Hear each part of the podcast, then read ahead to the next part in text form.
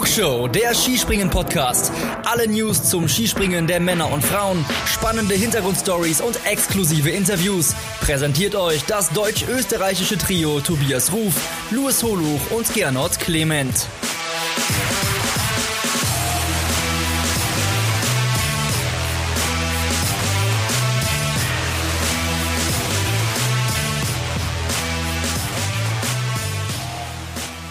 Flugshow, sie meldet sich zurück. Ja, wir sind wieder da. Eine neue Folge kommt jetzt auf euch zu, liebe Flugshow-Hörerinnen und liebe Flugshow-Hörer. Ja, und neu ist auch das Stichwort in dieser Episode, denn es hat sich so einiges getan im Skisprungsport in den letzten Wochen, obwohl eigentlich Sommerpause ist.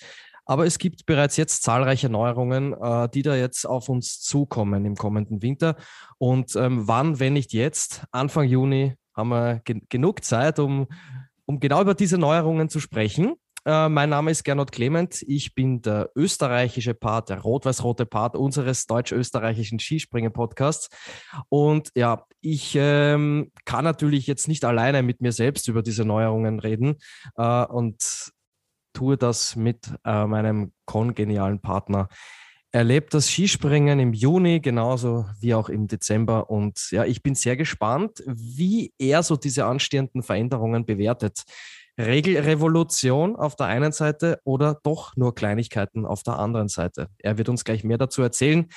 Herzlich äh, willkommen meinem Spätzl aus Ostwestfalen. Er ist, ich habe es natürlich nicht vergessen, das wandelnde Skisprung-Lexikon. Luis Holoch. Grüß dich, Luis. Hallo. Hallo Gernot, habe die Ehre. Freut mich mal wieder mit dir aufzunehmen. Nach ja, ich wollte es gerade sagen, Monaten, long time, ja. long time no see, was? Ja, wird Zeit, aber äh, schön. Also es wurde auch mal wieder Zeit, muss man sagen, ja. Ja, definitiv wurde es auch mal wieder Zeit. Und äh, lieber Luis, es wurde auch mal wieder Zeit, dass ich das Mikro entstaubt habe. also ich, ich habe hier äh, in meiner Wohnung in der Ecke einen Bartisch stehen, ja, und auf diesem Bartisch, ähm, wenn ich gerade ein ähm, gutes Fläschchen draufsteht, wird dort mein Podcast-Mikrofon gelagert. Und als ich das jetzt geholt habe, habe ich mir gedacht, huh, das ist ganz schön staubig. Ähm, wie weit liegt eigentlich die letzte Aufnahme zurück? Du hast mal nachgeschaut, knapp zwei Monate, was? Ja, genau. Anfang April haben wir unsere Saisonrückblicke aufgezeichnet und äh, da warst du bei beiden auch mit dabei. Ja, und danach haben wir uns ja sowieso einen Monat Pause gegönnt und rollen ja jetzt erst wieder so richtig an. Also deswegen, äh, falls wir ein bisschen eingerostet sein sollten, nehmt uns das nicht übel, aber ich denke mal, äh, wir quatschen uns da einfach rein. Ja, äh, würde ich auch sagen, wir holen uns das einfach äh, wieder zurück, Luis. Ähm, es wird auch nach der nächsten Saison so sein, dass wir Anfang April, frühestens Anfang April, äh, unseren Rückblick aufnehmen werden, weil die nächste Saison äh, noch länger dauern wird als diese. Und äh, das bringt mich gleich zu meiner ersten Frage, die ich dir gerne stellen würde, lieber Luis. Ähm, wie ist es denn bei dir im Moment? Äh, nimm uns mit auf die Reise, teil mit uns deine Gedanken? Verarbeitest du noch ein bisschen diese letzte Saison mit dem Highlight Olympia oder merkst du schon so richtig, die Vorfreude steigt auf die, auf die kommende? Wie geht's dir da im Moment? Nee, inzwischen ist es schon so, dass ich wieder Bock habe auf die, auf die neue Saison und auch irgendwo froh bin, dass gewisse Dinge aus dem letzten Winter jetzt doch ein bisschen zurückliegen, dass man da Abstand zu gewonnen hat, weil es ja nun nicht alles schön war im letzten Winter. Ich glaube, da sind wir uns ja auch einig.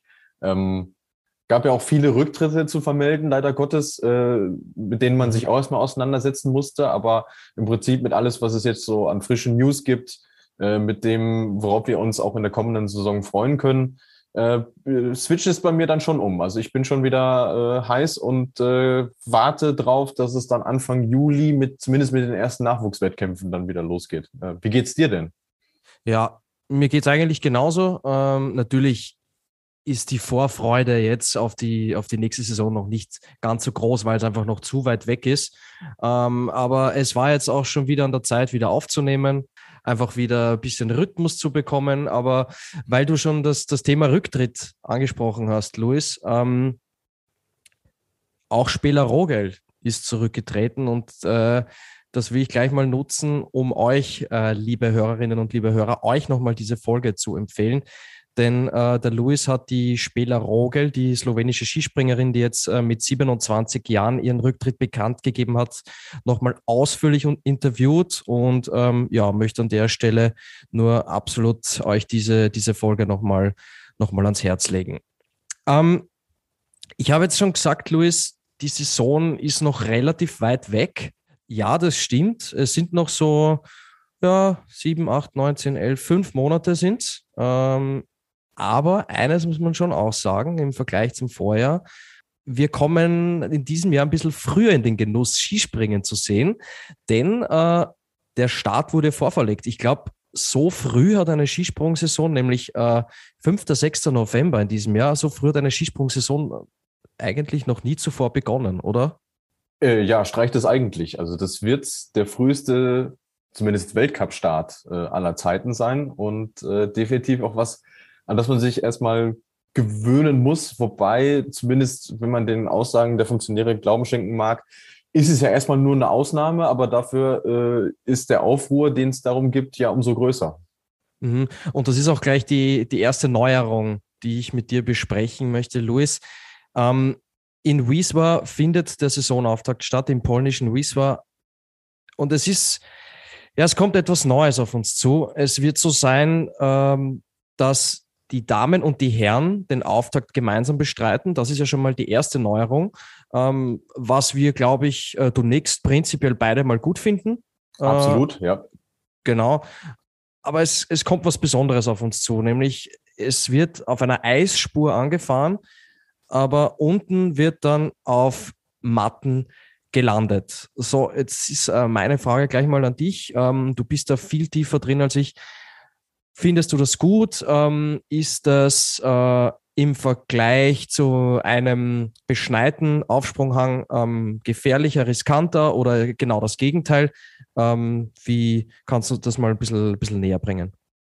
Ja gut, mit Wiswa sind wir ja in gewisser Weise so ein bisschen äh, vorgeschädigt, nachdem es da ja in den letzten Jahren immer schon den Weltcup-Auftakt gab und das bei deutlichen Plusgraden und die Schanzenpräparierung jetzt nicht die allerbeste war, um es mal so zu formulieren. Deswegen hat sich auch immer äh, erstmal die Frage gestellt, bei dem Termin ist es überhaupt möglich, eine künstliche Beschneiung zu machen? Und ich denke mal, allein das wäre eine riesengroße Herausforderung gewesen und deswegen hat man die Idee wahrscheinlich auch sehr schnell äh, verworfen. Also in puncto Sicherheit ist es mit Sicherheit, mit, ja, in puncto Sicherheit ist es mit Sicherheit besser, dass dort auf Matten äh, gelandet wird.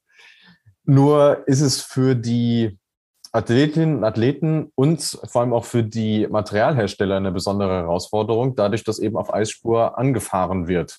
Das ist Anfang November gar nichts Unübliches. Also in der Regel ähm, beginnt man damit schon äh, ja, Ende Oktober, dass man sich da quasi schon mal drauf einschießt. Aber ob ich so ein Event Anfang November brauche, ich weiß es nicht. Ähm, und mir fiel als erstes so ein bisschen ein dieses Stichwort Sölden. Mhm. Dass du quasi so ein, so ein, so ein Warm-up hast, weit bevor der Winter eigentlich so wirklich losgeht. Und äh, da tue ich mich aktuell noch äh, sehr schwer mit, bin ich ehrlich. Mhm.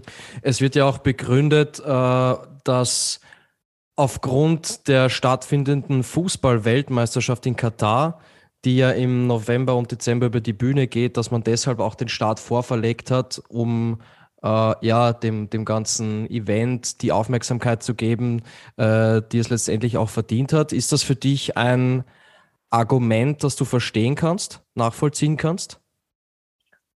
Also im Hinblick auf TV-Übertragungszeiten, ja, kann ich zumindest im Ansatz äh, nachvollziehen. Auf der anderen Seite, jeder, der sich doch als Skisprung-Fan bezeichnet, wird doch im Zweifel Skispringen dieser eigenartigen ja. Weltmeisterschaft dann irgendwo vorziehen. So, deswegen, äh, ich, ich würde das übrigens genauso machen. Also äh, mich tangiert diese Fußball-Weltmeisterschaft, äh, Gelinde sagt nicht.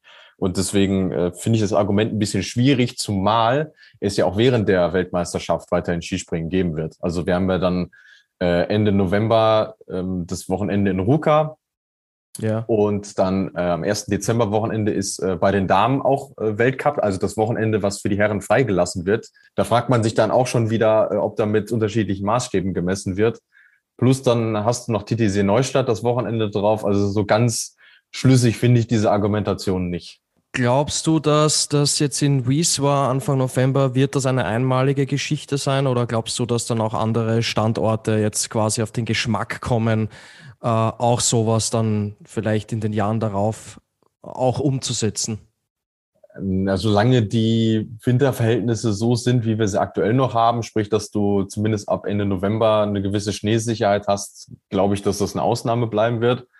Aber klar, früher oder später musst du dir Gedanken drüber machen, dass wenn es keinen Naturschnee mehr gibt, ähm, wie, wie soll der Weltcup dann aussehen? Und da sind wir im Skispringen zum Glück in der Lage, das äh, auszugleichen, weil wir haben eben diese Matten, auf denen äh, das ganze Jahr über auch gesprungen werden kann. Das ist ja schon mal eine gute Sache. Andere Wintersportarten haben das nicht. Aber ich äh, wäre trotzdem kein Fan davon, sowas jetzt regelmäßig zu sehen. Mhm. Ja, es ist auf jeden Fall so, dass der erste Hybrid-Weltcup auf uns, auf uns zukommt. Also wir fahren auf Eisspuren an springen dann neuneinhalb Meter, ähm, so wie der Luis Holoch damals in Hinzenbach und äh, landen dann auf Matten. Und wenn der Luis dann auch noch gute Haltungsnoten hat, dann schnappt er dem Tobias Ruf den dritten Platz weg. Wenn, ist wenn, die Frage, wer das dann sehen will, ja. Wenn, wenn, wenn alles gut geht. Die Frage ist dann aber, äh, Luis, ob du diesen neuneinhalb Meter Sprung ähm, auf Slatner-Ski machst äh, oder auf, auf einem anderen Ski. Und das, das bringt mich gleich zur nächsten Neuerung. Äh, wir haben jetzt mal diese Kalenderneuerung besprochen. Ja, der, der Auftakt in, in Wies war. Dazu die, die Länge der Saison auch äh, so, so, lang, so lang wie nie zuvor bis in den, in den April hinein. Und äh, jetzt möchte ich mit dir über das Material sprechen. Ähm, Stichwort Slatner. Da hat sich einiges getan beim Thema Skispitze und äh, Bindung. Kannst du uns das mal etwas näher bringen, Luis? Ähm, ich kenne mich da nicht so gut aus wie du. Ja, jetzt wird es schon mal ein bisschen komplizierter und das ist eigentlich auch so eine kleine Vorwarnung für den Rest der Folge vermutlich, weil wir noch in sehr viele Details hineingehen werden. Ähm, aber machen wir es einfach praktisch anhand eines Beispiels. Ihr erinnert euch vielleicht noch an diesen ja doch sehr aufsehenerregenden Sturz von Zene Preutz bei der Verschanzentournee in Oberstdorf, mhm. wo ja vor allem äh, Martin Schmidt und äh, Werner Schuster in ihrer Eigenschaften als äh, Eurosport-Experten doch eine sehr klare Meinung zu hatten und damals schon gefordert haben, dass genau dieses Skimodell mit der flachen Skispitze verboten werden soll, weil es halt eben doch ähm, ein Sicherheitsrisiko darstellt. Ähm, äh, Luis, kannst du noch mal ganz kurz erklären, äh, warum, warum genau stellt diese flache Skispitze ein, ein, ein großes Risiko dar? Ja, zunächst mal muss man ja sagen, die Ski an sich sind ja ein Aerodynamikinstrument und kein sind ja nicht zum Skifahren gedacht, so wie wir es von den alpinen Ski halt kennen. Also die Ski haben keine Kanten und in dem Fall stellt diese flache Skispitze nochmal zusätzliches äh, Risiko dar, weil du dann wirklich im Endeffekt gar keine Biegung in dem Ski hast. Und in dem Fall war es halt so, dass sich der Ski quasi in den Hang hineingebohrt hat mhm. und der Springer gar keine Chance hatte, diesen Sturz irgendwo zu verhindern. Und darauf hat man jetzt reagiert und hat gesagt, genau dieses Modell und auch die Art und Weise, wie dieser Ski geformt ist, das ist jetzt verboten. Also das äh, äh, betrifft dann eben Zene Priots beispielsweise, ähm, aber auch Sarah Takanashi und Yukiya Sato haben den im letzten Winter benutzt. Das heißt, die müssen sich ein neues Modell suchen. Und es sind nur noch halbplatte Ski äh, zugelassen, äh, wie Domen Priots sie beispielsweise benutzt, also der jüngere Bruder von, von Zene. Und damit reagiert man eben auf diese Sicherheits, äh, äh, ja, Debatte. Also es gab ja auch mhm. bei anderen Skiherstellern die Überlegung, ob man die so formt. Aber die haben da keinen Wettbewerbsvorteil drin gesehen und deswegen haben sie gesagt, wir bauen unsere Ski so, wie es bislang eben war. Jetzt im Hinblick auf Athletinnen und Athleten, die diesen Ski bislang äh, gesprungen sind, glaubst du, hat das irgendwelche Auswirkungen, äh, dass man sich da jetzt erstmal drauf einstellen muss oder ist diese Änderung für die Springerinnen und Springer so minimal, dass es quasi eh wurscht ist? Also wenn man den Argumentationen der Hersteller glauben darf, dann sollte das kein großes Problem sein. Ähm, mhm. Dazu bin ich natürlich auch äh, jetzt nicht äh, genug selbst Skispringer gewesen, um das beurteilen zu können. Also unsere liebe Uli, äh, schöne Grüße an der Stelle, könnte das mit Sicherheit nochmal besser beurteilen als ich. Aber ich, also ähm, an sich dürften die Änderungen wirklich marginal sein. Also das sollte kein Problem sein. Sie sind ja vorher auch mit diesen Halbplatten-Ski gesprungen. Warum sollte das jetzt nicht äh, wieder gehen? Mhm. Ähm, das kommt auf jeden Fall gleich in das Dokument Fragen an Uli. Absolut, ja. Thema, Thema flache, flache Skispitze. Äh, Gab es von, von Athletinnen und Athleten irgendwelche äh, Kommentare zu diesem Thema oder äh, wurde das einfach so, so hingenommen, akzeptiert? Also ich habe jetzt nicht mitbekommen, dass sich da irgendjemand groß äh, drüber beschwert oder geäußert hätte. Also das, das wäre mir neu. Okay, okay. Ja, wir werden es auf jeden Fall beobachten wie sich das Latner Ski so, so schlägt im kommenden Winter. Hoffen wir mal, dass diese Änderung auch dazu beiträgt, ähm, dass man, also dass die Springerinnen und Springer da noch, noch sicherer landen und nicht zu, zu Boden gehen, weil es ist ja auch nicht jeder so athletisch wie ein Manuel Fettner, der da auch äh, gern mal mit einem Ski im Auslauf unterwegs ist. Ähm, Thema Ski äh, ist das eine. Äh, Thema Bindung ist das andere. Luis, äh, da gibt es auch eine Neuerung. Das betrifft ebenfalls die Marke Slatna, slowenischer Hersteller. Eine Bindung, die meines Wissens nach, äh, korrigiere mich, wenn ich falsch liege, aber ich glaube, vor allem die DSV-Springer verwendet haben. Ein bestimmtes Modell ist nicht mehr zulässig. Genau, also da muss man auf, äh, auf jeden Fall nochmal deutlich hinweisen, es ist jetzt nicht so, dass alle äh, Bindungsmodelle von Slatna verboten werden, also dass quasi der, der Hersteller in dem Fall rausgenommen wird, sondern eben nur ein bestimmtes Modell, was ähm, vor allem, wie du richtig sagtest, im DSV genutzt wurde, also äh, Markus Eisenbichler und Karl Geiger unter anderem. Ähm, auch da wurde das Ganze mit, mit Sicherheitsbedenken äh, begründet und die Entscheidung ist dann schon relativ früh beim ähm, Materialkomitee gefallen, also äh, Anfang April sogar schon. Äh, da war man sich früh einig, dass man sagt, okay, da gehen wir lieber einen Schritt äh, zurück, weil die Bindung ja weiterhin ein sensibles Thema ist. Also nicht nur der, der Stab an sich, sondern eben auch alles, was äh, im vorderen Bereich des, des Fußes passiert. Und da hat man sich eben darauf geeinigt, dass man äh, das Ganze verbietet. Und man muss auch sagen, dass so intensiv wie der Austausch jetzt zwischen eben den FIS-Vertretern äh, und den Herstellern so intensiv ist wie, wie noch nicht, noch nicht zuvor. Was mich auch sehr verwundert hat, also dass man jetzt quasi im Jahr 2022 erst drauf gekommen ist, hey, äh, wir sollten uns vielleicht mal alle an einen Tisch setzen und so besprechen, was habt ihr überhaupt an, an Material da und ähm, wie ist das zu bewerten? Also das hat mich in dem Zusammenhang dann auch äh, erstaunt, dass man nicht schon früh auf diese Idee gekommen ist. Mhm, mh. Es gibt ebenfalls eine Neuerung, die den, die den Ski betrifft. Also vielleicht das nochmal kurz, äh, dass wir das nochmal kurz ansprechen, das soll jetzt alles andere als ein, ein Slatner-Bashing sein oder so. Ähm, es ist nur, nur mal so, dass diese beiden Veränderungen einfach diese Marke, diese Marke betreffen. Und ähm, deswegen, deswegen sprechen wir drüber. Der Louis und ich, äh, wir sind keine Verfechter der Fischer-Ski oder von, von sonstigen Ski, sondern es ist einfach das so der Fall, dass diese Neuerungen genau diese Marke betreffen. Und deswegen haben wir das, haben wir das genau so besprochen. Ein Datenchip, das bringt mich zur nächsten Neuerung. Ein Datenchip wird ebenfalls ab der kommenden Saison fix an den Skiern, also oder an, an, an einem Ski, nehme ich mal an, befestigt. Ich weiß nicht, ob an einem oder an zwei, das, das kannst du gleich ausfüllen, Luis. Was genau bringt uns dieser Datenchip? Ich glaube, das Thema Geschwindigkeitsmessung spielt da vor allem eine Rolle.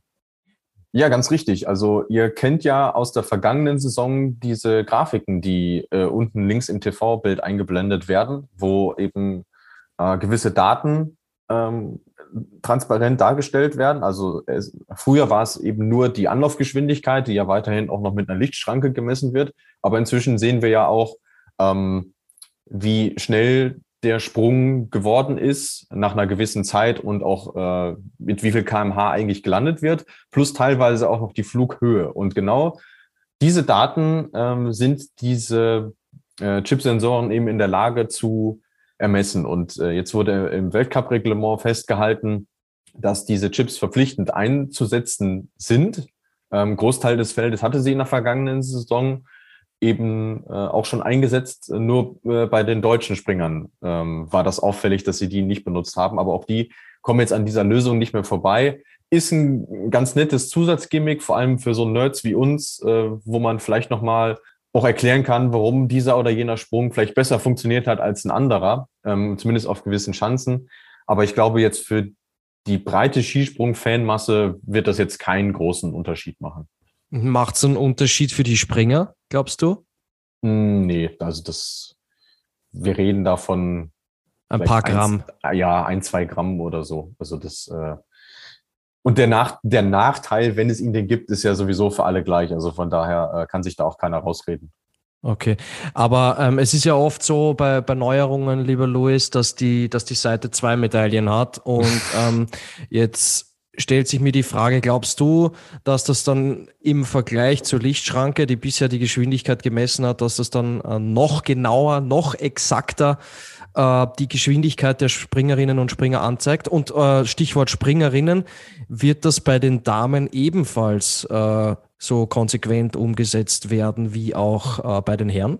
Also das würde mich wundern, ähm, zumal diese, diese Testläufe, die wir bislang hatten, entweder ausschließlich oder fast nur bei den Herren bislang gelaufen sind. Also ich glaube, dass das, ähm, dass das da auch wieder eine, eine einseitige äh, Geschichte äh, sein wird. Ob es präziser ist jetzt in Sachen Anlaufgeschwindigkeit, glaube ich gar nicht mal unbedingt. Aber zumindest in Bezug auf den Rest der Daten ist es ja schon ähm, das einzige Instrument, was es derzeit gibt. Früher wurde es ja so grob geschätzt beziehungsweise berechnet. Ähm, Physiker und Mathematiker, die dazu in der Lage sind. Äh, Respekt dazu von meiner Seite. Ich könnte es nicht. ähm, aber insgesamt denke ich mal, es, es macht das Skispringen auf jeden Fall verständlicher und transparenter, ähm, verdeutlicht auch nochmal, ähm, was in der Luft eigentlich geleistet wird, weil jetzt am TV-Bildschirm, du siehst es ja nicht unbedingt, ob jetzt ein Sprung schneller ist als vorher ähm, im Verlauf des Fluges. Von daher ist das, glaube ich, auf jeden Fall äh, eine, eine gute Sache. Aber man muss auch aufpassen, dass der Sport nicht zu datenbasiert wird, weil mhm. sonst wird es für den äh, Autonormalverbraucher draußen auch äh, schwierig nachvollziehbar irgendwann, wenn es zu viele Zahlen sind. Ja, äh, mir kam gerade nur noch der Gedanke, wenn das wirklich so exakt die Geschwindigkeit misst, ähm, dann kann es natürlich auch eine große Hilfe sein für die Athleten, äh, wenn es mal an der Geschwindigkeit hapert, ähm, dass sie dann auch anhand des Chips eben genau sehen, oh, da fehlen mir zwei, drei kmh. Ähm. Also für die Teams und meistens sind da ja auch noch Sportwissenschaftler angeschlossen, ja. ist das mit Sicherheit eine äh, ne, ne gute Hilfe. Ähm, es ist dann auch immer die Frage, wie konsequent wird das umgesetzt, weil ähm, nehmen wir jetzt mal eure Streif in Kitzbühel. Ja. Da wird ja auch nicht. Hell of a ride. So da wird ja auch nicht an den Punkten gemessen, wo die Sportler tatsächlich am schnellsten sind, weil man irgendwann sagt, okay, ähm, das gebe vielleicht in der Öffentlichkeit kein gutes Bild ab. Und deswegen bin ich gespannt, wie valide die Daten dann im Skispringen tatsächlich auch sind. Mhm. Aber ist es dann so, dass diese Chips, das würde mich noch interessieren, ich glaube unsere Hörerinnen und Hörer auch, haben die Athletinnen und Athleten diese Chips jetzt schon quasi beim, beim Training oder wird das dann äh, bei den Weltcups dann von der FIS einfach zur Verfügung gestellt? Äh, also ob es jetzt die FIS macht, bin ich mir gar nicht mal sicher. Ich würde mal darauf tippen, okay. dass es äh, Swiss Timing macht. Das ist ja der Datendienstleister, ja. der ah, ja. dafür sorgt, dass die Weitenmessung und so funktioniert. Ähm, also meines Wissens nach, und ich habe das auch mal gesehen äh, beim Sommer Grand Prix in Klingenthal, werden diese Chips äh, vor Ort quasi ausgehändigt zum, jetzt bin ich nicht sicher, ob es zum Training oder oder zur Quali, aber ähm, also die werden quasi für jeden Wettkampf oder jede Quali werden die neu an den Ski angebracht und dann wieder zurückgegeben. Ja, und äh, Stichwort Sommer Grand Prix. Wir nehmen ja heute am 3. Juni auf. Luis, ich glaube, in genau 50 Tagen ist es soweit mit dem ersten Wettkampf in Wieswa. Ja, stimmt. Die, die oh. Memes hast du also auch gesehen auf Twitter, ja. Ja, ja, natürlich. Also ich bin, bin immer dabei. Stark. Okay, also auch der, der Datenchip ist neu, der dann am Ski befestigt wird und die Geschwindigkeit messen soll, noch genauer messen soll als die Lichtschranke, die das äh, bis hierhin erledigt hat. Ja, und jetzt, äh, Luis, versetze ich mich mal in die Lage eines Skisprengers. Ich, ähm, ich simuliere jetzt mal einen Sprung. Also ich, ich sitze da oben auf dem Zitterbalken ähm, mit meinem äh, genormten Slatner-Ski, äh, habe meinen Chip drauf, äh, spring runter, 136,5 Meter, Schanzenrekord, erster Platz, äh, krieg 100 Punkte, bin Gesamtweltcup-Führender. Aber ähm, ich muss ja dann noch zur Materialkontrolle. Und äh, bei der Materialkontrolle, da könnte es es noch einen kleinen Stolperstein geben. Und das bringt mich jetzt zur nächsten Neuerung, einem Lasergerät, das jetzt bei der Materialkontrolle ein völlig neu ist, neu, neu angewandt wird ähm, ab, der, ab der kommenden Saison. Ich gehe mal stark davon aus, jetzt schon bei den, bei den Sommer Grand Prix, äh, eine Art Bodyscan. Weißt du dazu schon, schon genaueres? Ähm, hast du, bist du damit schon in Berührung gekommen? Also aktiv noch nicht, aber passiv natürlich. Äh, ich habe mich informiert. Ähm, an der Stelle kann man die Quelle definitiv auch mal erwähnen, weil ich finde, der Kollege schreibt sehr lesenswerte Texte, wenngleich es auf Polnisch ist. Äh, auf sport.pl hat der Kollege Jakub Balzerski ähm, einen sehr ausführlichen Artikel dazu geschrieben. ähm, über den wir jetzt, jetzt quasi so ein bisschen an dieser Thematik äh, entlanghangeln können. Dieses Gerät, also es wurde auch verlautbart, dass es ungefähr 200 Euro gekostet hat. Also bin mal gespannt, ob sich die Investition für die FIS dann noch lohnt. Ähm, soll eben per Laserscan die Körpermaße der Athletinnen und Athleten festlegen. Es gibt dann zwei Messverfahren. Ähm, einmal wird im Liegen gemessen. Also du liegst äh, auf einem glatten Untergrund und es müssen gewisse äh, Punkte des Körpers müssen auch drauf anliegen ja. und äh, auch im Sitzen, also quasi analog zur, zur Anlaufhocke. Und äh, da werden eben diese Körpermaße bestimmt und ähm, die werden quasi als Grundlage dafür genommen, was du an Toleranz äh, bei der Materialkontrolle im Hinblick auf den Anzug äh, haben darfst. Das ist mal die erste Neuerung. Die zweite Neuerung und was ja bei Olympia leider auch sehr großes Thema war, äh, ist das Messprozedere an sich ähm, bei der Materialkontrolle. Da wird weiterhin im Stehen gemessen, aber man soll nicht mehr 40 Zentimeter die Beine auseinander haben, sondern nur noch 30 Zentimeter. Und äh, damit erhofft man sich, dass die Messergebnisse dann doch ein bisschen äh, genauer werden, was in der Vergangenheit nicht äh, unbedingt so der Fall gewesen sein soll. Ja, und das, das neue Prozedere, also dieses neue Lasergerät, das wird dann jetzt auch schon im Sommer getestet. Genau, also ist eigentlich, im, eigentlich ist es ja immer so im Skispringen, sobald Regeländerungen beschlossen werden, werden die sofort ab dem Sommer Grand Prix angewandt. Mhm. Und dann wird geschaut, wie hat es funktioniert, gibt es vielleicht noch Anpassungsbedarf in Richtung des Weltcups, aber ansonsten ist das quasi ein Test äh, unter realen Bedingungen. Äh, wir haben zu diesem Thema auch einige Hörerfragen, äh, Hörerinnenfragen bekommen. Äh, wenn ich mir das so anschaue, wurden eigentlich die meisten Hörerfragen zu exakt diesem Thema gestellt, Luis. Ähm, MNJCB, der User bei Instagram, hat uns gefragt, wie die Anzüge jetzt genau ausgemessen werden und ob das aus eurer Sicht fairer ist als vorher. Wie sie jetzt genau ausgemessen werden, das hast du jetzt ja schon äh, super erklärt. Ich glaube, da sind wir jetzt alle auf dem, auf dem aktuellsten Stand. Jetzt ist die Frage, ob das aus unserer Sicht fairer ist als vorher. Ähm, spreche ich da auch für dich, wenn ich sage, ich glaube, man muss dem Ganzen etwas Zeit geben, äh, jetzt mal auch im, im Sommer, beim, im Rahmen des Sommer Grand schauen, äh, inwiefern sich das bewährt. Und ich glaube, erst nach einer gewissen Zeit, also wenn das mehrere Male angewandt wurde, dann kann man ein erstes Zwischenfazit ziehen, oder? Ja, das würde ich auch sagen. Also was die Materialkontrolle an sich angeht, ähm, also wirklich nur das, was nach dem Wettkampf passiert, wurde ja gar nicht so viel verändert.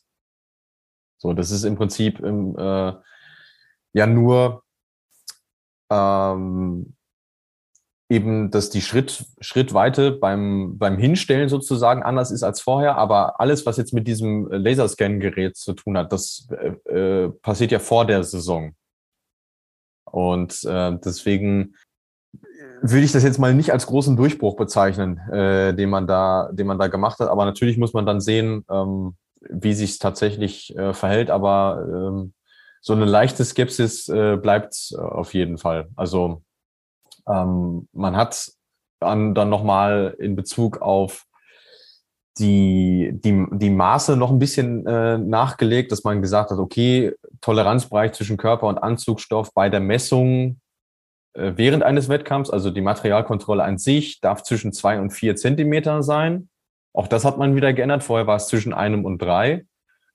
Und es gibt eine Ausnahme ähm, im Bereich des Unterbeins, also alles unterhalb des Knies. So.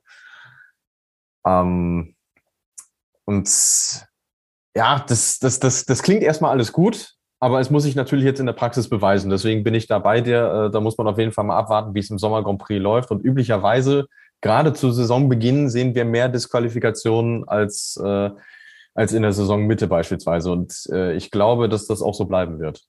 Okay. Ja, wir werden es beobachten und wenn uns irgendwas negativ auffällt oder besonders positiv auffällt, dann werden wir das auf jeden Fall hier in der Flugshow äh, ganz klar ansprechen, so wie wir, da, so wie wir das auch sonst immer tun. Ähm, dann natürlich auch wieder mit dem Tobias, der äh, lässt sich für heute entschuldigen. Luis, ich glaube, dem Tobi schicken wir jetzt mal ganz liebe Grüße. Lieber Tobi, wenn du das hörst, äh, wir vermissen dich. Aber äh, liebe Hörerinnen und Hörer, äh, wir können euch eines versprechen, der, der Tobi wird schon ganz bald wieder ähm, in der Flugshow, in der Flugshow mit dabei sein. Ähm, uns hat noch eine Hörerinnenfrage erreicht zum Thema Anzug von der Johanna, die gefragt hat, glaubt ihr, dass mit dieser Neuerung bei der, bei der Messung wird hier auf das Mixteam-Desaster bei Olympia reagiert? Ich würde jetzt mal sagen, ja. Also ich gehe mal schon davon aus, dass diese, diese Anzugphase, diese Materialkontrolle ein, ein zusätzlicher Denkanstoß war, dass man sich da was überlegt, Luis, oder? Ja, wobei man schon festhalten muss, dass das Wort äh, Olympia oder Mixteam zumindest bei dem, was die FIS so veröffentlicht hat, seitdem gar nicht gefallen ist. Also wir nehmen jetzt mal an, dass das die Folge dessen ist und auch die Folge dessen, dass es ja vorher schon sehr viele Diskussionen äh, über dieses Thema gab. Hm, wo, was wirklich konkret geändert wurde und was bei Olympia ja auch ein Thema war, war einerseits dieses Hüftband, ähm, was ja bei Daniela Eraschko-Stolz seinerzeit das Problem war. Mhm. Das hat man jetzt wieder entfernt. Also das heißt, das ist äh, zumindest aus Athletinnen-Sicht ein Teil weniger, der ähm, ja für Diskussionen äh, sorgen kann. Ähm, und ansonsten sind es halt minimale Änderungen, was jetzt den Schnitt angeht, aber die hast du eigentlich die hast du eigentlich immer. Und dass man das nicht vor der letzten Saison schon gemacht hat, ist auch klar, weil vor Olympia möchte man immer ein stabiles Reglement haben. Ähm, aber natürlich ist das Thema jetzt absolut im Fokus. Also gerade Mika Yukara ähm, hat sich jetzt äh, keinen besonders guten Ruf erarbeitet im, im, in der vergangenen Saison und äh, da muss jetzt was kommen in der nächsten. Und äh, da bin ich sehr gespannt, ähm, ob das Ganze sich dann in eine positive Richtung entwickelt. Ja, Mika muss liefern und der neue Bodyscan muss auch liefern. Der Jan-Niklas Weber hat uns noch geschrieben, wäre es sinnvoll, die Herrenanzugregeln eins zu eins auf die Frauen zu übertragen? Es scheint zumindest in der Auslegung unterschiedliche Maßstäbe zu geben. Fürs Mixed könnte es das vereinfachen. Ich habe jetzt gleich mal daran gedacht, ob das sinnvoll wäre zu übertragen. Ähm, die Regeln, ja, natürlich, und in der Auslegung unterschiedliche Maßstäbe, äh, die gibt es ja sowieso von Natur aus oder weil ganz einfach ähm, der Körperbau etwas unterschiedlich ist im Vergleich Mann und Frau, oder? Ja, aber damit hast du auch schon die Antwort, warum das nicht geht. Also du kannst die Anzüge für, Män für Männer und Frauen de facto nicht, äh, nicht gleich schneiden, ohne dass da Leute gewisse Vorteile haben. Weil wenn du an einer anderen Stelle nochmal deutlich schlanker bist als die mhm. Norm mhm. und der Anzug dementsprechend weiter ist, hast du einen Vorteil. Andererseits könntest du dann sogar zu Unrecht disqualifiziert äh, werden. So und deswegen finde ich das schon vernünftig, dass man sagt, okay, es gibt da es gibt da zwei unterschiedliche Formen, aber wie so oft war ja in der vergangenen Saison nicht das Reglement an sich das Problem, weil das Reglement ist klar, das ist äh, schwarz auf weiß. Ja, ja. Äh, es ist eindeutig, sondern die Anwendung dessen. Und in dem Fall halt eben der menschliche Faktor war das Problem. Und äh, das müssen sie in den Griff bekommen.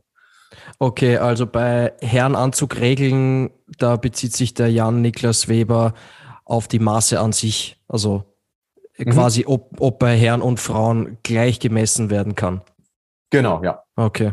So würde ich das jetzt mal verstehen, ja. Mhm, mhm. Ja, ihr hört es auf jeden Fall, äh, liebe Hörerinnen und Hörer. Dieses Thema beschäftigt uns jetzt schon im Juni und das äh, wird, wird, sicher, wird sicher noch spannend zu beobachten sein, in, inwiefern dieser, dieser Bodyscan das Ganze äh, fairer macht, hoffentlich, hoffentlich fairer, fairer machen wird. Eine Sache würde ich da gerne noch dazu sagen. Ja, sehr ähm, gerne. Ich, ich, also so wie sich das ja liest, wird diese Messung ja vor Saisonbeginn gemacht vielleicht liegt es jetzt an meiner Unwissenheit, aber ich, ich äh, würde da vermissen, dass man das, ähm, dass man das wiederholt im Laufe der Saison, weil sprechen wir mal von Athleten unter 20, da ist es ja nichts Unübliches, dass sich deren Körper nochmal verändert, weil wir kennen das alle, wir haben das alle mitgemacht, wenn wir dieses Alter schon überschritten haben. Man ist in der Pubertät und das ist völlig normal, dass sich der Körperbau ähm, verändert. Und ich finde, wenn das passiert, kannst du nicht ähm, den, den Maßstab vor der Saison für die äh, kommenden sechs Monate so anwenden. Und deswegen, ähm, ja, ist das so ein bisschen die Frage, die ich mir auch gestellt habe. Und ich bin gespannt, äh, äh, inwiefern oder inwieweit das dann äh, gehandhabt wird in der, in der kommenden Saison. Aber aus dem Kenntnisstand, den, den ich habe und was ich so gelesen habe, ähm, bleibt die Frage auch erstmal offen. Okay. Ja, wenn es dazu Neuigkeiten gibt, dann werden wir das auf jeden Fall auch hier in der Flugshow im Detail besprechen. Eine Neuerung gibt es noch bei der Wind- und Gate-Regel, Luis. Und zwar wird die Rückenwindkompensation auf 50 Prozent erhöht. Sprich, äh, kurzes Beispiel, äh, Gernot springt runter, hat leider Gottes äh, Rückenwind, springt aus, aus Luke 11. Äh, die anderen hatten aus, aus Luke 11 alle Aufwind. Ich bin der Erste mit Rückenwind. Und ähm, hätte in der letzten Saison 15 Windpunkte äh, gut geschrieben bekommen. Werden das ab der kommenden Saison dann deutlich mehr sein? Ja, ähm, auch da versuchen wir es nicht unnötig komplizierter zu machen, als es tatsächlich ist. Ähm, aktu also äh, in der Vorsaison war der Wert dafür äh, 21 Prozent und jetzt sind es eben 50 Prozent, weil man gesagt hat, okay, äh, Rückenwind ist ein ungleich höherer Nachteil. Ähm, das hat man jetzt nach äh, 13 Jahren, die es diese Regel gibt, jetzt festgestellt. Und ähm, der Zuschlag, den du dann bekommst, ähm, unterscheidet sich aber auch äh, je nach Schanzengröße. Also nehmen wir jetzt nur mal die drei Kategorien, die wir aus dem Weltcup und den Großevents kennen. Äh, Normalschanze, Großschanze, Flugschanze.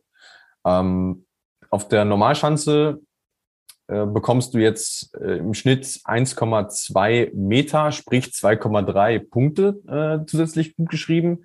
Auf der Großschanze sind es 1,7 Meter, also 3,1 Punkte. Und auf der Flugschanze 3,5 Meter, sprich 4,2 Punkte. Und das ist äh, im Vergleich zu dem, was man vorher hatte, ist es ungleich mehr. Und ähm, ich finde das, finde das eine gute Anpassung, weil es in der Luft natürlich schon einen gravierenden Unterschied äh, gibt, ob jetzt Gernot Clement mit Rückenwind springt ähm, und es dann eben Glückspilze gibt, die, die nur Aufwindphasen erwischen. Und deswegen finde ich das nur gerecht, wenn, wenn der Gernot da eine Kompensation bekommt.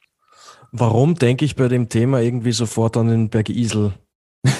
Vielleicht, weil es da immer Rückenwind hat. Ich habe jetzt witziger, ich hätte jetzt gedacht, als du anfingst mit dem Beispiel, dass du sagst, du wärst Markus Eisenbüchler, weil der hat sich an Willingen so schön drüber aufgeregt hat, dass er dass, dass es ihn ankotzt, dass er, äh, er da Rückenwind bekommen hat. Das war, das war sein Toni Kroos-Moment in der vergangenen Saison. ähm, das heißt, mehr Chancengleichheit, was Eindeutig, den Wind angeht. Ja. Eindeutig, ja. Ja, also ähm, wenn man schaut, äh, was jetzt äh, Aufwindwert ist, ähm, sind acht Punkte, 10,8 und 14,4 Punkte in Bezug auf Normalschanze, Großschanze. Und vorher war Rückenwind 9,7 Punkte, 13,1 und 17,4. Also das ist ja die, die Spanne zwischen Auf- und Rückenwind war ja sehr klein und deswegen finde ich das gut, dass man das jetzt äh, dementsprechend erhöht hat. Also man hat den Wert, den man quasi vorher als Differenz hat, jetzt äh, verdoppelt, um zu sagen, okay, der Nachteil ist so gravierend, ähm, deswegen müssen wir diesen Wert äh, unbedingt anheben. Und ich glaube, das Gefühl für die Springer ändert sich natürlich nicht, aber es wird sich in den Punktzahlen äh, deutlich niederschlagen und äh, sicherlich für nicht mehr ganz so krasse äh, Benachteiligungen sorgen, wie wir es äh, ab und an mal gehabt haben in der Vergangenheit. Wäre jetzt in der Retrospektive natürlich interessant zu sehen, ob vielleicht äh, der ein oder andere Springer äh, jemanden den, den Titel, irgendeinen Titel weggeschnappt hätte, ne?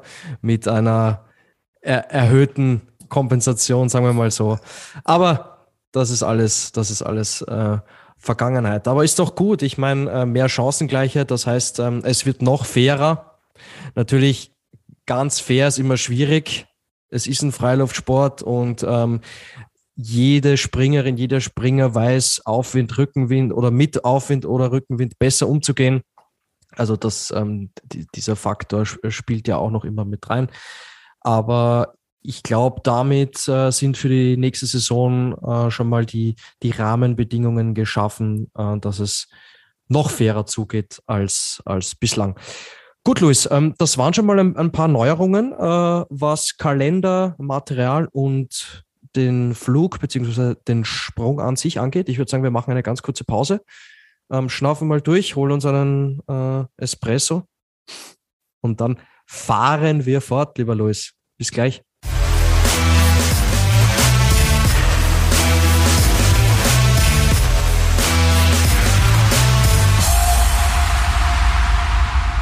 Da sind wir wieder, frisch gestärkt äh, mit einem Espresso. Äh, Luis, die Frage an dich. Kannst du noch? Hast du noch Bock? Ja, logisch.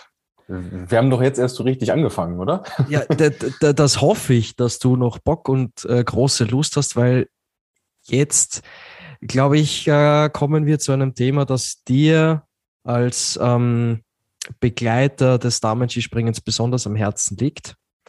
Es geht ums Fliegen.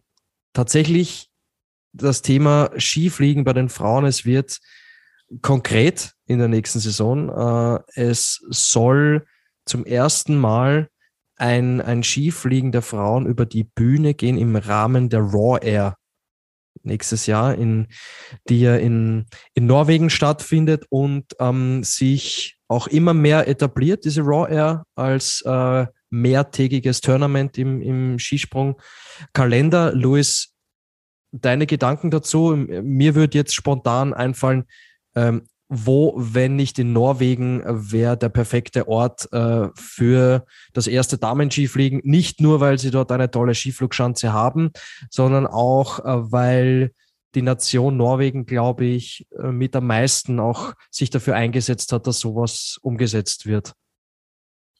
Ja, damit hast du es äh, blendend auf den Punkt gebracht. Also es, äh, der Kreis, wenn man ihn denn so zeichnen will, der schließt sich auf jeden Fall. Ähm, zumal man ja sagen muss, Vickersund war auch der Ort, an dem letztmals Frauen von einer Skiflugschanze äh, gegangen sind, denn das gab es ja schon. Ähm, Wann war das?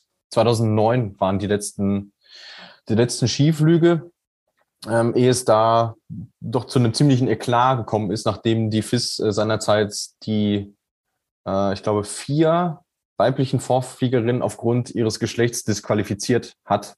Äh, steht auch so in den Ergebnislisten, äh, die es davon gibt. Also das muss man sich auch mal auf der Zunge zergehen lassen. Aber jetzt ähm, wird es ja wirklich konkret. Also dass wir tatsächlich gleich zwei ähm, offizielle Wettbewerbe sehen werden äh, im März in Vickersund. Logischerweise keine Weltcups, denn ähm, dazu passt das Reglement, was man sich ausgedacht hat ähm, und zu dem wir auch gleich noch kommen werden, nicht. Aber es ist auf jeden Fall ähm, ja quasi ein weiteres Stück, ein weiterer Meilenstein im Hinblick auf endgültige Gleichberechtigung und äh, entsprechend deutlich fiel ja das Abstimmungsergebnis äh, auch aus. Also letztes Jahr hat man noch mit 9 zu 7 dagegen gestimmt ähm, bei dem Komitee und jetzt in dem Fall war es ein glattes 14 zu 0. Kannst du uns vielleicht mal genauer erklären? Du hast gesagt, es sind keine klassischen Weltcups, also es wird dafür keine Weltcup-Punkte geben. Aber wie sieht dann die äh, Wettkampfform aus? Ich glaube, es dürfen dabei nur Springerinnen an den Start gehen, die mindestens 18 Jahre alt sind. Genau, das hat äh, vor allem versicherungstechnische Gründe, ähm, weil man sagt, okay, das ist im Prinzip äh, Extremsport und ähm, da gibt es ähm, auch seitens der Verträge zwischen der FIS und den Veranstaltern eben die Klausel, dass man mindestens 18 Jahre alt sein muss. Ähm, Wäre natürlich unglücklich, wenn du, weiß ich nicht, 16, 17 bist und du springst äh, eine, eine sehr gute Saison und vor allem auch eine sehr gute Raw Air, die ja das Kriterium ist, um dafür zugelassen zu werden und du darfst dann nicht mitmachen. Ähm, aber ist dann in dem Fall so, irgendwo muss man die Grenze setzen und die gilt ja auch bei den Herren.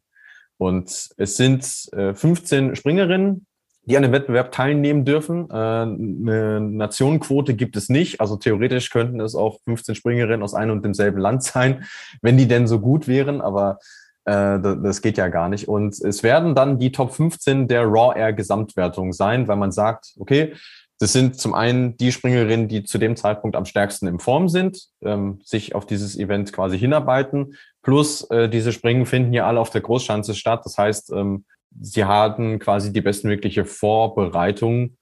Ähm, wenn gleich mal sagen kann, ähm, man könnte sicherlich auch Argumente für ein etwas anderes Reglement äh, finden, aber äh, das ist jetzt mal das, mit dem gearbeitet wird. Aha. Äh, kurzes Beispiel. Ich bin jetzt die Lisa Eder und ich bin zum Start der Raw Air krankheitsbedingt nicht dabei, stoß dann erst später mit dazu, aber dementsprechend dann weniger Chancen im Gesamtklassement unter den Top 10 zu sein. Das heißt, sollte ich aufgrund einer Krankheit, äh, weiß ich nicht, weil meine Skier nicht in Norwegen ankommen, weshalb auch immer, den Start verpassen der Raw Air und ich hätte dann keine Chance mehr in den Top 10 der Gesamtwertung zu landen. Das würde dann auch gleichzeitig bedeuten, dass ich beim ersten Skifliegen auch nicht dabei sein darf. Oder glaubst du, oder, oder, oder, oder glaubst du, dass man hier irgendwie noch äh, nach einer Ausnahmegenehmigung, ob man hier sowas noch plant? Also so, so wie das Reglement dargestellt wurde, gibt es da keine Schlupflöcher. Also hättest du in dem Fall äh, als Lisa Eder Pech gehabt und äh, man äh, kann ja auch ein ganz praktisches Beispiel aus der letztjährigen Raw Air nehmen. Da hatten ja. wir genau diesen Fall, nämlich mit ähm, Katharina, Katharina Althaus. Althaus war es, ne? Genau, die ja, ja Corona-bedingt ähm, sogar die ersten beiden Springen verpasst hat. Nee, das erste Springen in Lillehammer verpasst hat die ist in der Gesamtwertung nur 31. geworden. So, und da, damit äh, würde sie dieses Event äh, verpassen, wenn das in der nächsten Saison auch so wäre. Deswegen, das ist mir gleich als erstes aufgefallen, wie, wie leicht passiert es, dass du, dass du eben ein Event verpasst, warum auch immer, Krankheit, Disqualifikation, Windpech, wie auch immer. Deswegen wäre meine favorisierte Lösung gewesen, dass man sagt, man nimmt die Top 15 aller Großschanzen springen. Ja.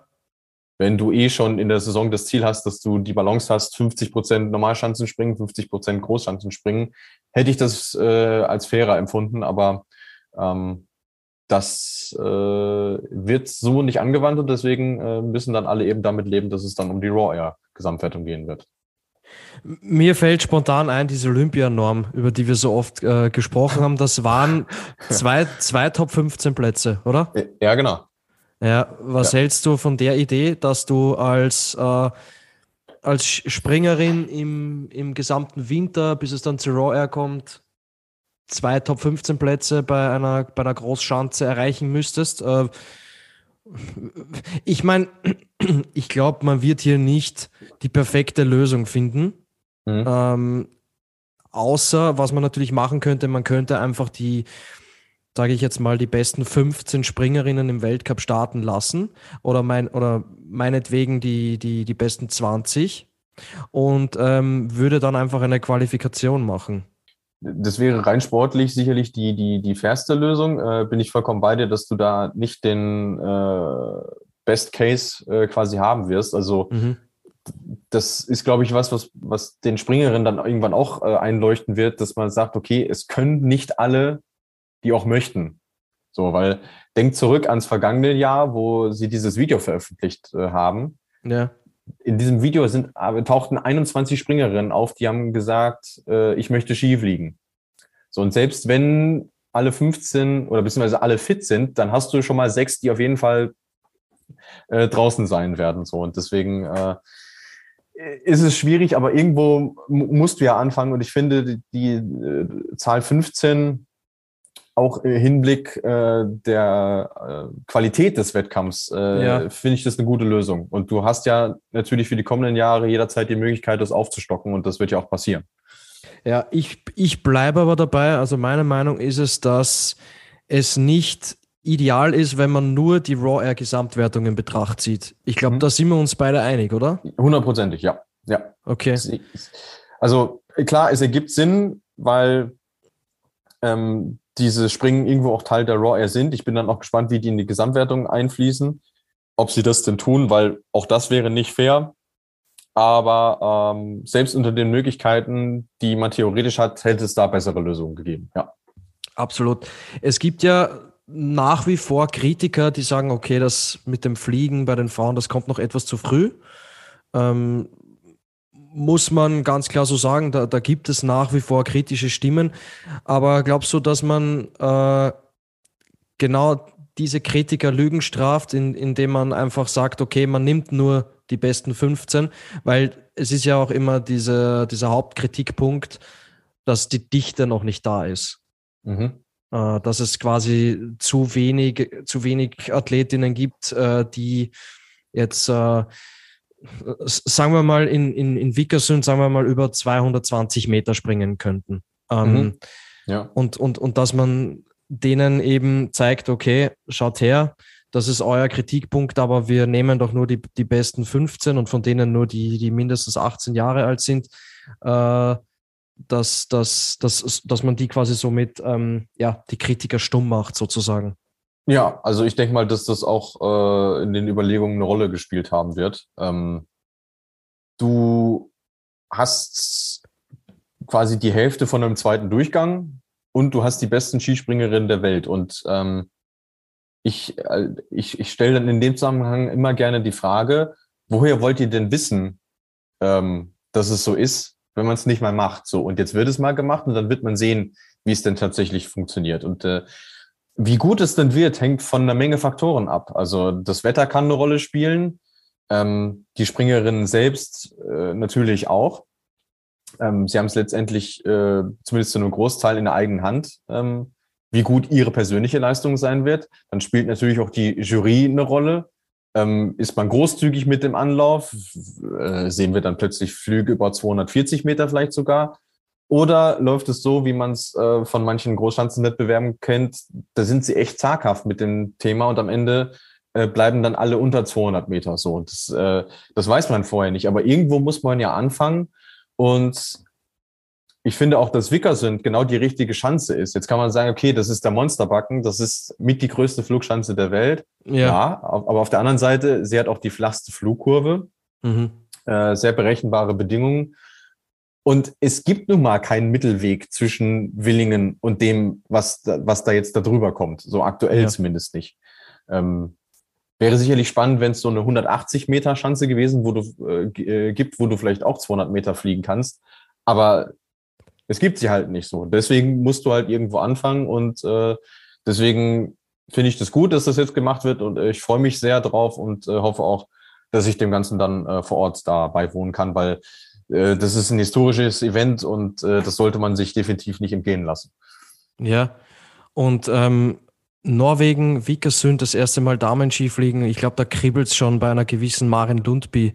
äh, die ja in der kommenden Saison auch, auch zurückkehrt. Äh, für, die, für die muss das ja ganz, ganz, was, ganz was Besonderes sein, aber gleichzeitig, du hast es äh, am Anfang der Folge ja erwähnt, viele Rücktritte gab es, äh, äh, teilweise für, für eine Spieler Rogel oder eine Karina Vogt äh, zum Beispiel. Die werden sich wahrscheinlich schon ein bisschen in den Hintern beißen, sage ich jetzt mal, oder? Dass sie dann äh, dieses Event vielleicht begleiten, aber halt nicht aktiv, aktiv fliegen können? Ach, ich glaube, es, dass das ein Typ-Frage äh, ist irgendwo. Also zumindest bei Karina äh, klang ja auch durch, dass sie festgestellt hat, okay, sie kann den Sport nicht mehr so ausüben, wie sie es von sich selber auch erwartet. Und dann äh, ist sie auch bewusst, okay, ich, es hätte schon sehr viel zusammenlaufen müssen, dass ich da mit dabei bin. Aber ähm, zumindest für die beiden und auch für andere, die ja dafür gekämpft haben, ist es dann irgendwo zumindest ein, ein, ein mentales Erfolgserlebnis, weil du weißt, okay, ich habe meinen Teil dazu beigetragen, dass das jetzt stattfindet. Und ich glaube, das, das steht sowieso über allem, dass, dass, dass man das gemeinsam äh, geschafft hat und äh, dass es jetzt eben 15 Auserwählte gibt, ähm, die da in den Genuss kommen und ähm, also das Symbol an sich ist, glaube ich, größer als das Ereignis. Okay. Ja, und äh, wir als Flugshow-Redaktion, wir freuen uns natürlich auch, ähm, weil gleichzeitig äh, wird natürlich damit auch das Damenskispringen wieder etwas, etwas bekannter gemacht äh, mit diesem ersten Skifliegen, das dann in der kommenden Saison in Vickersund stattfinden soll. Ähm, Stichwort kommende Saison, Neuerung. Nächste Saison ist es noch nicht so weit, aber in der Saison drauf, Luis. Ähm, es soll tatsächlich endlich soweit sein, die erste Damen-Vierschanzentournee soll stattfinden in der Saison 2023 2024 und zumindest die ersten beiden Orte sollen die gleichen Orte sein wie bei der äh, geschichtsträchtigen Vierschanzentournee der Männer, nämlich Garmisch-Partenkirchen und Oberstdorf. Und ähm, hm, jetzt habe ich Garmisch-Partenkirchen schon als erstes erwähnt. Äh, ich glaube, das war aber gar nicht so falsch, oder Luis? Nee, ist richtig. Also das soll nämlich auch, äh, was die Reihenfolge angeht, genau so vonstatten gehen, dass Garmisch-Partenkirchen eben der erste Ort sein wird. Dass Garmisch-Partenkirchen natürlich sein neues Skispringen behält, ist auch klar äh, bei den Herren, aber es gibt dann eben auch ein neues äh, Springen in Oberstdorf, nämlich äh, bei den Damen. Also das ist das, ähm, was äh, verlautbart wird, was äh, ja, sagen wir mal so, in Stein gemeißelt ist. Und äh, auf den Rest äh, warten wir an dieser Stelle noch. Ja, es sieht, glaube ich, aktuell so aus, dass ähm, bei den österreichischen Orten Innsbruck und Bischofshofen, dass es bislang noch nicht feststeht. Äh, Jetzt hast wann, du das böse Wort gesagt, lieber Gernot. Ui. Erwischt. Ich habe es vor der Sendung noch zu dir gesagt, Luis. Ich habe Angst. Ich habe Angst, dass ich das B-Wort sage. Oh mein Gott. Und jetzt? Ja, jetzt, jetzt, jetzt musst du dir zusammen mit dem Tobias was überlegen, äh, wie, ihr mich, wie ihr mich bestrafen wollt. Jetzt habe ich tatsächlich das B-Wort gesagt. Oh mein Gott. Schande über dein. Haupt. Ja, man sieht, es ist doch schon einiges an Zeit vergangen nach der letzten Saison. Äh, ich, ich, ich freue mich schon wieder auf die Paul Außerleitner Schanze. Das, ich, liebe Hörerinnen und Hörer, das hört man hier schon raus. Ich bin ja vor gar nicht allzu langer Zeit selbst noch da gewesen und äh, ich bin froh, dass mir dieser Fauxpas nicht unterlaufen ist. Ja, ja ich, ich stehe dazu. Jeder, jeder Mensch macht Fehler. Ähm, Luis, der Tobi und du, jetzt seid ihr am Zug, ihr dürft euch was überlegen, was, was meine Strafe sein wird. Ähm, oder haben wir uns damals eine Strafe ausgemacht, falls jemand das, das verbotene Wort erwähnt? Das äh, müsste ich, glaube ich, nochmal nachhören. Aber ja. äh, spätestens, wenn wir es dann in diesem Sommer mal schaffen, unser Flugshow-Meeting abzuhalten, äh, unser persönliches Flugshow-Meeting, da werden wir uns ja. dann schon was überlegen. Ja. Da werden wir uns was überlegen und wir werden euch das natürlich mitteilen, was, was die Strafe dann sein wird. Schande über mein Haupt. Äh, da habe ich ganz stolz diese neue Regel eingeführt, präsentiert und dann bin ich derjenige, der sie gleich wieder bricht. Ähm, naja, äh, zurück zum Thema. Äh, für Schanzentournee für die Frauen ist natürlich in erster Linie super, dass es äh, stattfindet. Wie das Ganze abläuft, Luis, hm, dahinter steht, glaube ich, noch ein, ein bisschen ein Fragezeichen, vor allem was die österreichischen Orte betrifft. Ich glaube, da hat man so nicht, sich noch nicht so ganz klar festgelegt, äh, auf welcher Schanze zuerst gesprungen wird, wie, wo, was, wann. Äh, logistisch ist das dann natürlich auch eine, eine Herausforderung. Aber ich glaube, wir können äh, grundsätzlich äh, das schon mal sehr positiv bewerten, dass es da eine, eine, eine Entwicklung gibt, dass es jetzt erstmal festgelegt wurde. Und äh, zusätzlich muss man ja auch dazu sagen, dass das Silvester-Tournament auch schon in, in dieser Saison erweitert wird mit der, äh, mit der Station Villach. Äh, nämlich äh, zu Lubno kommt, kommt Villach hinzu als, als österreichischer Austragungsort. Ja, ich glaube, das ist auch ein, äh, ein, Thema, was den ÖSV so ein bisschen äh, beschäftigt gerade, weil sie ja jetzt doch schon äh, einiges an Veranstaltungsorten zur Auswahl haben. Also fest etabliert äh, im Damenweltcup ist freilich unser geliebtes Hinsenbach. Ähm, dann hatten wir in der vergangenen Saison noch die Ramsau. Ähm, Seefeld scheint auch immer noch ein Thema zu sein, obwohl das ja bislang nur in der nordischen Kombination Weltcup-Standort ist. Jetzt hast du Villach, was noch mit äh, zu, dazu kommt, erstmals. Und ähm, Villach, Luis. Villach. Okay, ja. Villach. Äh, vielleicht kriege ich es beim nächsten Mal, äh, ersten Mal hin. Ja. Äh, gutes Bier übrigens, Villacher, sehr gut. Äh, eines meiner Lieblingsbiere.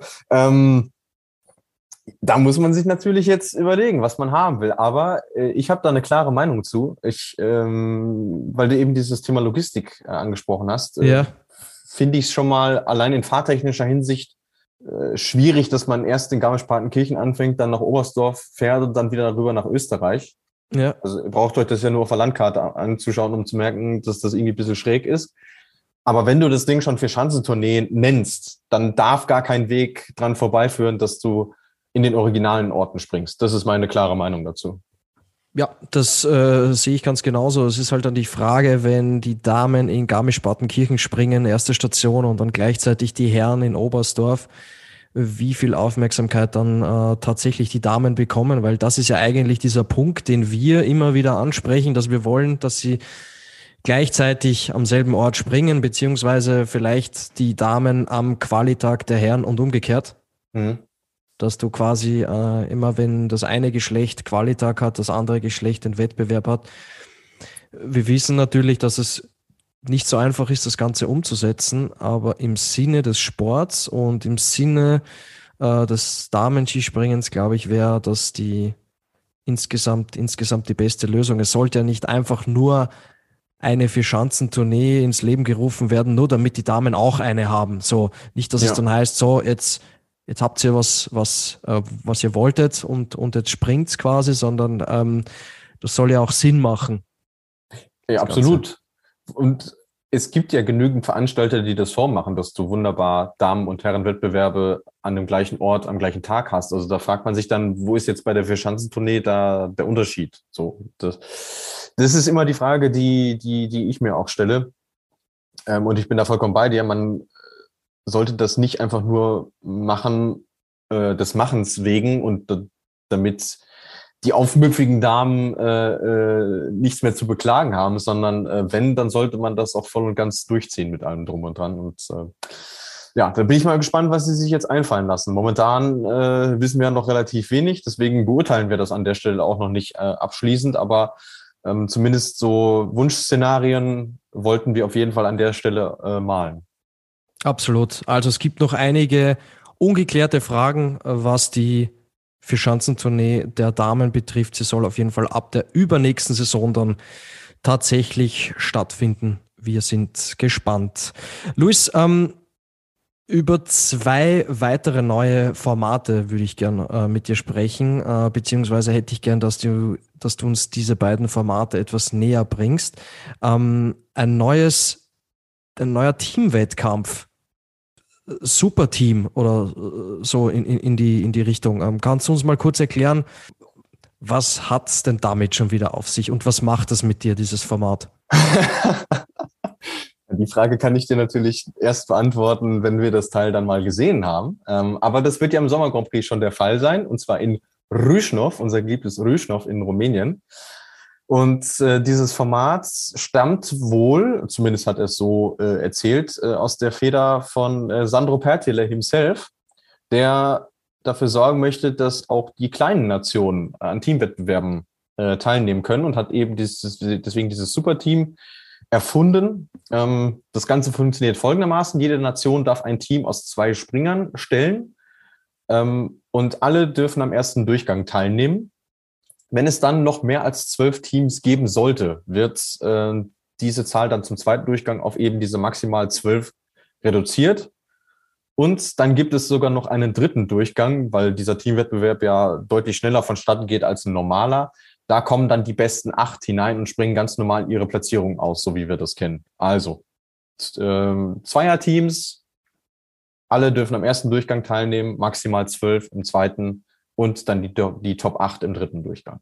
Abschließende, abschließende Frage, lieber Luis, darf Arti Eigro als Finne an den Start gehen?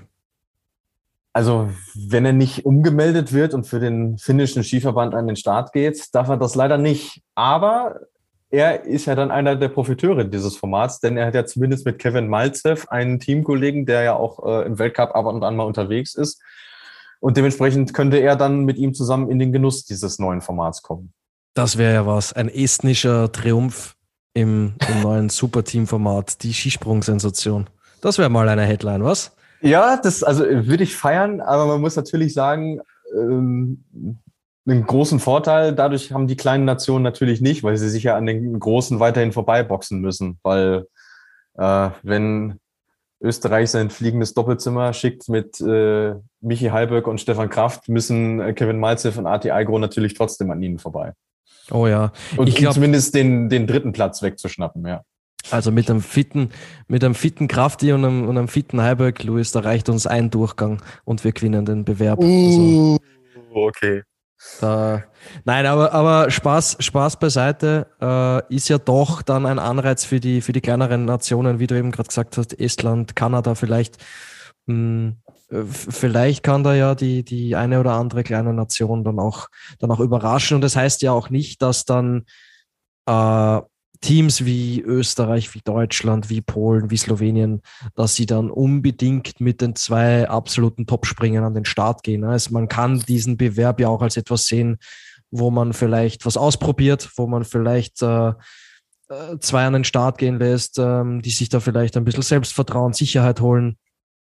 Also ja. ich glaube auch da müssen wir erstmal abwarten und schauen, wie wichtig dieser Bewerb dann auch äh, für die Teams sein wird, ähm, wie viel Bedeutung dem geschenkt wird und dann äh, können wir da auch, wenn der mal stattgefunden hat, ein, ein, ein Zwischenfazit ziehen.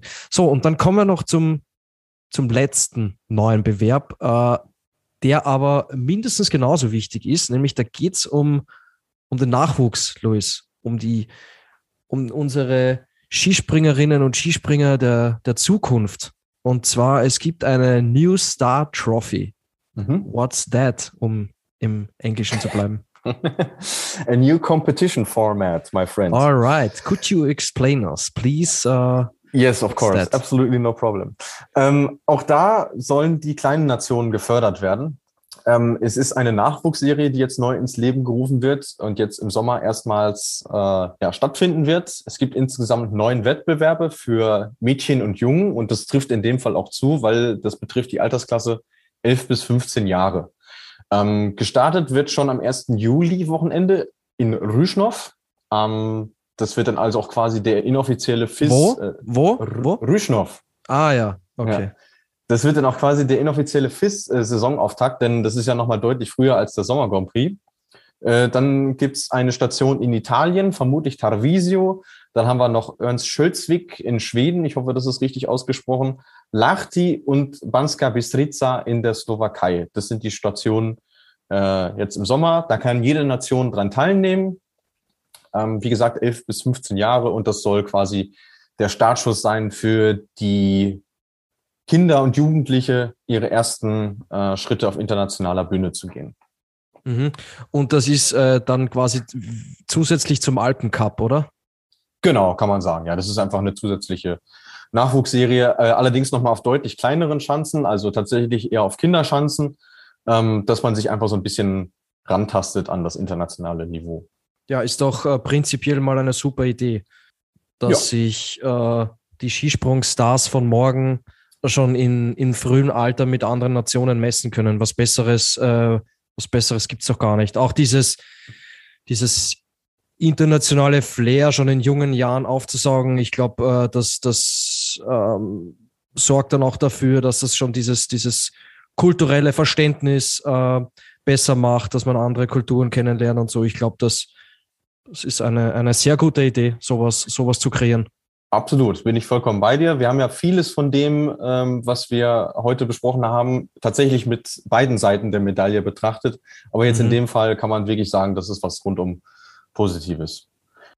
Also die New Star Trophy, ebenfalls ein neues Format im Skispringen, ein neues Format für die 11- bis 15-Jährigen, die sich dann schon in jungen Jahren mit anderen Nationen messen können.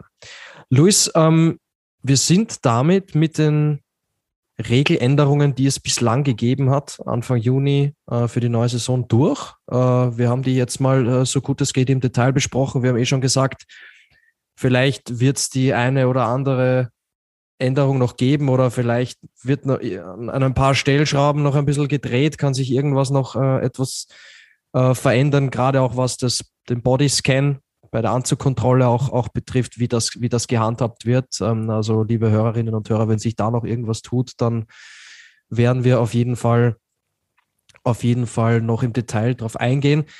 Ähm, Hörerfragen äh, sind soweit auch eigentlich alle beantwortet worden. Wir haben vom, zum Beispiel von der David Hagen Fanpage äh, die Frage bekommen, ob die Damen jetzt auch endlich Skifliegen dürfen. Ähm, der Nutzer PST Häuser 15 hat uns gefragt mit dem Superteam, was es damit auf sich hat. Damit haben wir Äh, darüber haben wir auch gesprochen.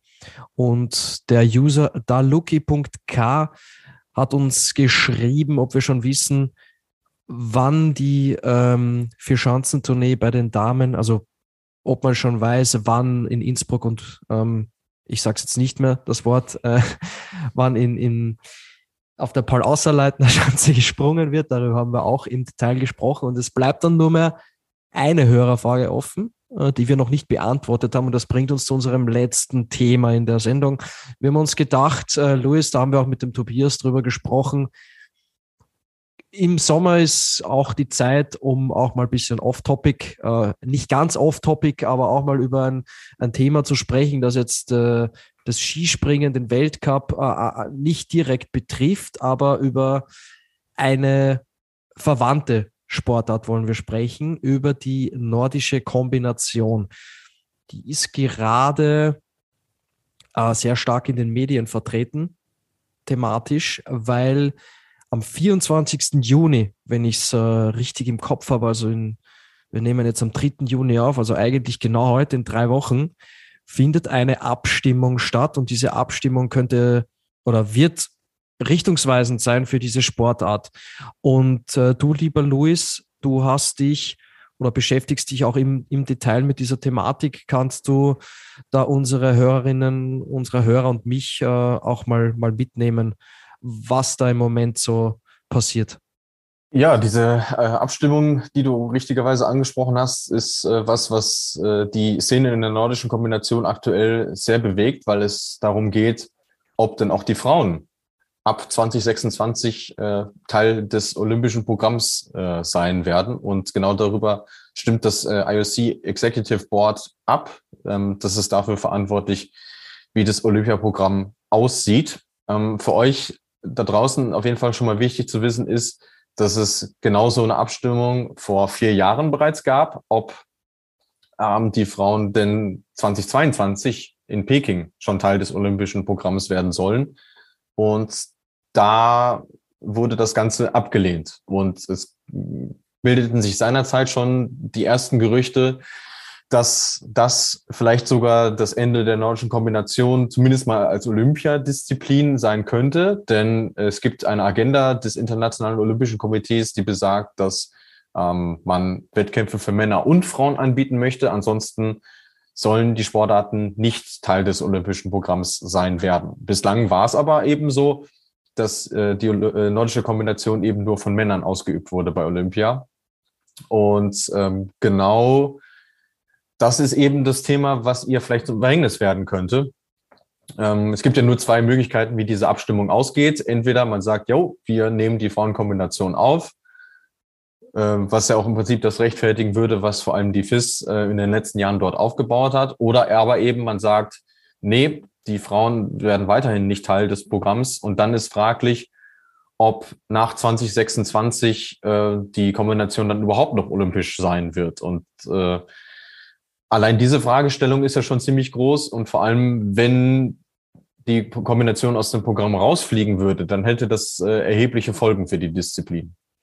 Ja, äh, erhebliche Folgen. Das heißt, eigentlich steht die Sportart dann mehr oder weniger vor dem Aus, oder? Weil ich meine, dadurch, dass die Sportart dann, wenn sie nicht mehr olympisch vertreten wäre, wäre es dann ja auch immer schwieriger, auch Sponsoren zu generieren, äh, Leute, die, ähm, ja, wie gesagt, ähm, Geld sponsern, um, um eben Wettkämpfe zu, zu organisieren. Völlig richtig, ja. Also äh, natürlich äh, stellt das einmal dieses Wettkampfsystem in Frage, weil äh, sich natürlich auch die die Sponsoren ähm, eine gewisse Präsenz äh, erhoffen. Und wenn es dann beispielsweise keine Weltcups mehr geben sollte, verschwindet der Sport ja dann auch aus den Medien.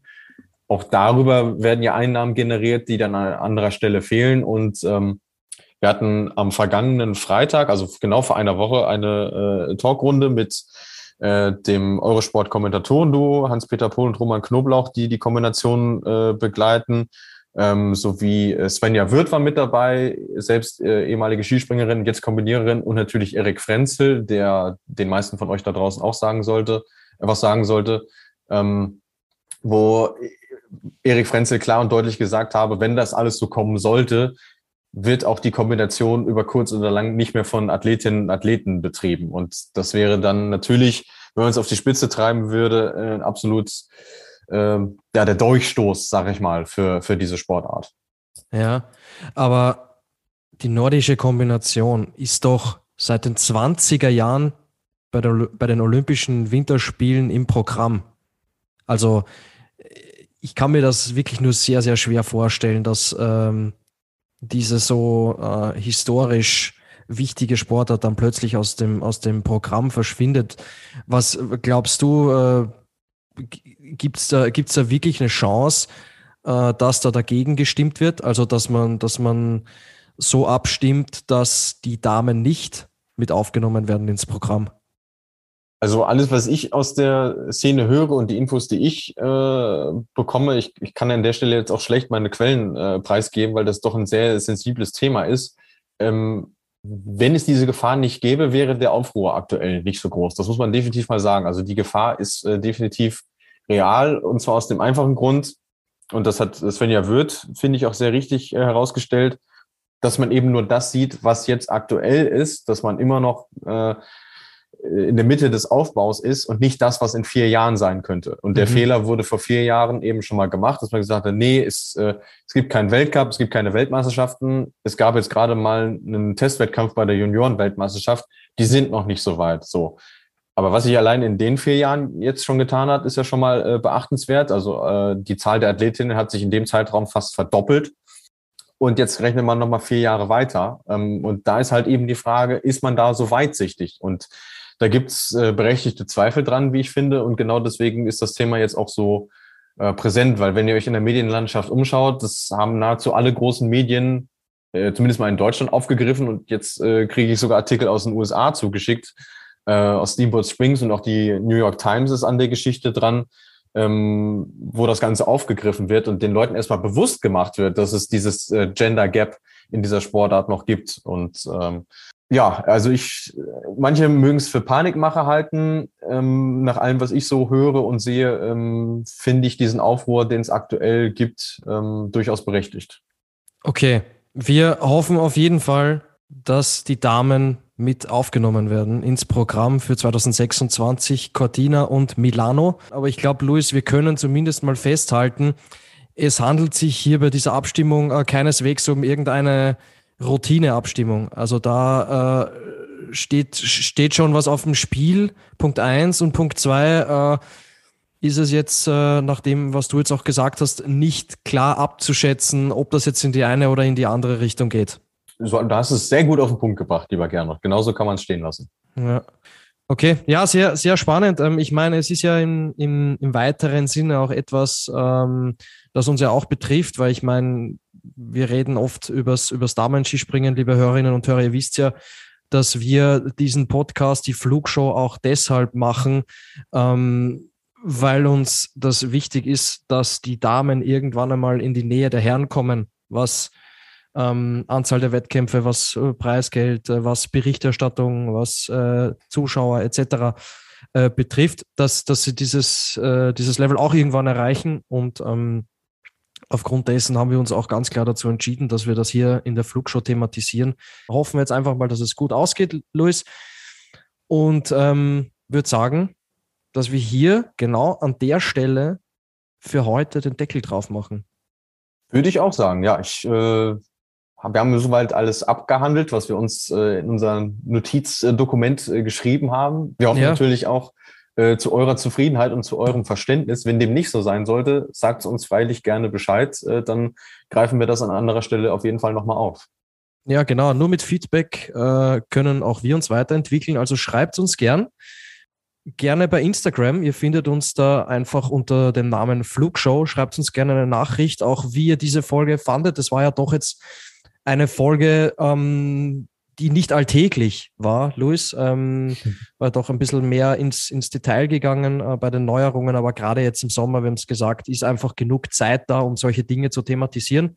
Und ja, würden uns freuen, äh, wenn ihr uns da Feedback gebt. Äh, vielen Dank nochmal an die, an die zahlreichen Hörer und Hörerinnen Fragen. Äh, wie gesagt, ihr könnt immer Teil unserer, unserer Sendung werden. Das freut uns immer sehr, weil ihr dann auch immer unsere äh, Folgen mitgestalten könnt.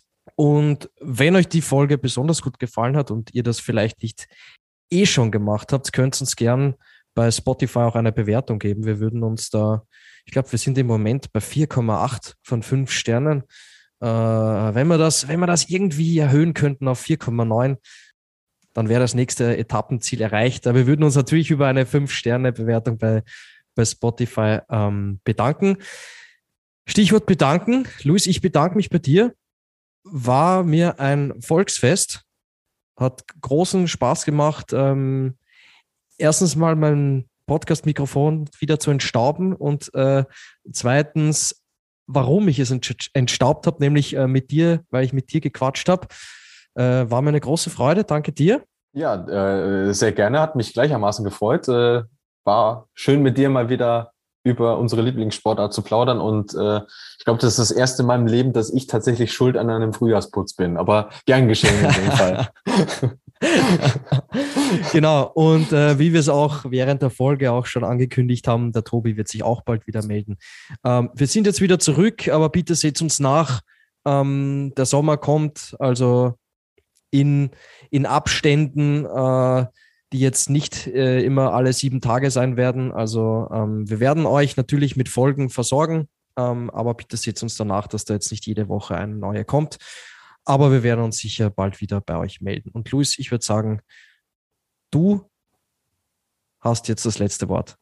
Dann, dann gucke ich mal nach, was im Lexikon unter V wie Verabschiedung steht. Äh, da steht unser Motto, das du, lieber Gernot, äh, ins Leben gerufen hast, wofür wir dir bis heute dankbar sind. Und ich finde, äh, es gibt keinen schöneren Satz, mit dem man so eine Aufnahme beenden kann. Deswegen von dieser Stelle äh, genießt den Sommeranfang. Es wird ja jetzt doch ein bisschen schöner, das Wetter.